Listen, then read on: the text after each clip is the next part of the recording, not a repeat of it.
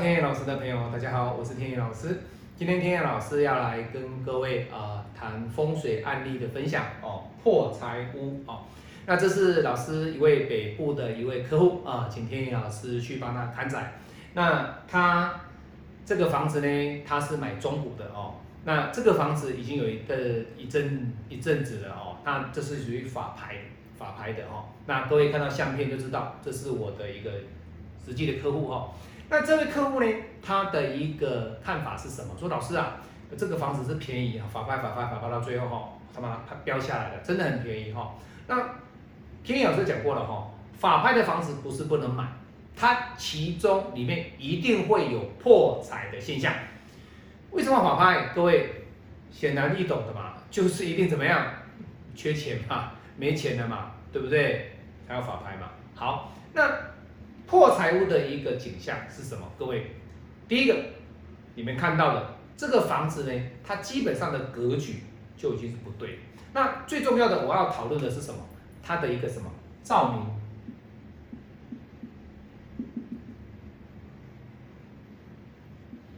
好，那什么叫照明？照明的意思就是说，这个房子的一个天花板的一个光线。照明，它也是属于我们人的一个气的一种。好，那你说老师，引光啊，引气啊，跟这个照明有什么关系？好，你要知道，这个气它所联动的就是光，对不对？你看哦，一个人如果说他被关在紧闭室里面，他有空气在呼吸。可是他都没有光线，各位，这个人会马上什么发疯？各位如果说有去看过这些影片的例子，就知道你被关到紧闭室里面是很暗，你的内心的那种恐慌啊，它会造成人的什么？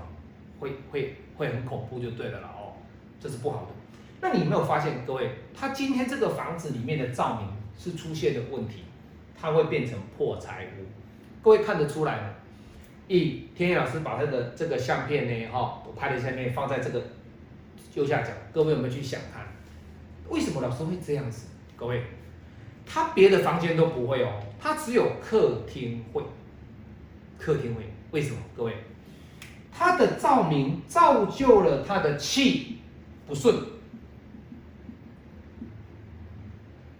再来，相对的影响了他的光不足。你要知道，明厅暗房，明厅暗房，它的一个客厅里面，它根本的一个基础的一个照明就是不足，就是不顺。好，那还有一个关键点哦，是各位，你如果有眼睛有比较锐利的人，你会看到什么？这个客户，我一去跟他讲说，哎，这个房子基本上，他这个房子坐在这边，他的房间的一个灯具。会造就了这个房间的主人呢，会破财缺钱。那你说老师，嗯，他是因为都欠银行钱，一直还不出来，一直在追，一直在追，一直在追，相对的追到最后没办法了，他被法拍了。哎，各位，就是这个道理。什么道理？它的空间呐，天意老师一直强调哦，你房子好，我们讲的是客厅。好，这是它的大门啊，它是双面门哈。它的灯具是这样子，各位，两只灯管直接啪射出去，在风水的角度里面，这叫一箭穿心，也可以讲说。这是一个直接气直接冲出去的一个格局里面，也就是说，它的灯光里面呢，它所融合的在这个气场里面，它是不足以能够去支撑这个气场的一个凝结。人家说的哈，长风聚气，长风聚气，阴宅里面它必须要有一个长风聚气的一个穴，一样啊。你阳宅里面，你的客厅你本来就是要能够有长风能够聚气嘛，它不是啊。他的窗户直接啪，直接就出去了，而且你知道吗？他隔壁的这一间哦，还有他的厨房哦，还有他这边的一个卧室哦，他的灯管都是这种的。各位，这个就是不对嘛，这个就是 OK 嘛。这代表什么？这代表了他的客厅的这个格局基本上就是主破财，主破财。所以各位你要知道哦，在整体的一个阳宅看宅里面呢，我们比较强调的就是，你除了平面的一个风水以外，我们还必须会考虑到天花板的一个灯具的这个摆饰。那你一定会说，老师啊，那这样子的格局，那一定要这样子吗？我可不可以做一个修饰？当然可以啊。你说老师，那我该怎么办？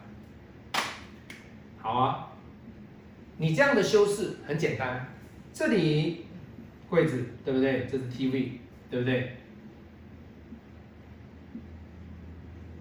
好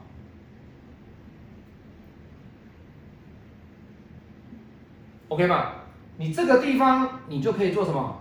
吊灯啊！各位懂了吗？你可以做吊灯，那这个吊灯呢，你还可以附电扇。